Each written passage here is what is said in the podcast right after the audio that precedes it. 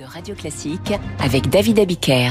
C'est l'heure du point du jour quotidien avec Franck Ferrand. Bonjour Franck. Bonjour David, bonjour à tous. En ce 16 janvier, quel fait historique voudriez-vous raviver? Eh bien la prohibition David. Nous sommes le 16 janvier 1920 aux États-Unis et désormais les Américains n'auront plus le droit d'acheter, de vendre ou de fabriquer une seule goutte d'alcool. Voilà ce qu'on appelle la prohibition. Alors à l'origine de ça, il y a les ligues de vertu, bien entendu. Dès le 19e siècle, certains pasteurs avaient lutté contre les méfaits de l'alcool, notamment euh, dans les dans les ménages. Hein. C'est vrai qu'il y avait beaucoup de violence conjugale à l'époque.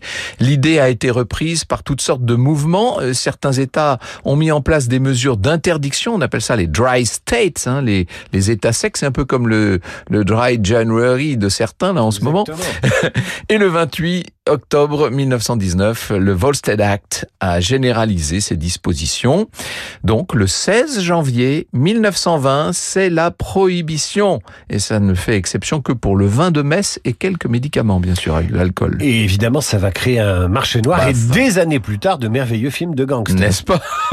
Marché noir terrible, la loi favorise ces gangsters, dont le célèbre Al Capone de Chicago.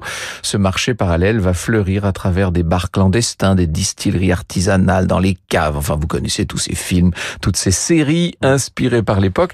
Il faudra attendre 1933 pour que soit voté le 21e amendement qui autorisera de nouveau la consommation d'alcool aux États-Unis. Morale importante quand même de cette histoire. Toute loi excessive peut devenir contre-productive. Et on retrouve l'incorruptible Franck Ferrand à 9h pour Franck Ferrand raconte. À tout à l'heure Franck.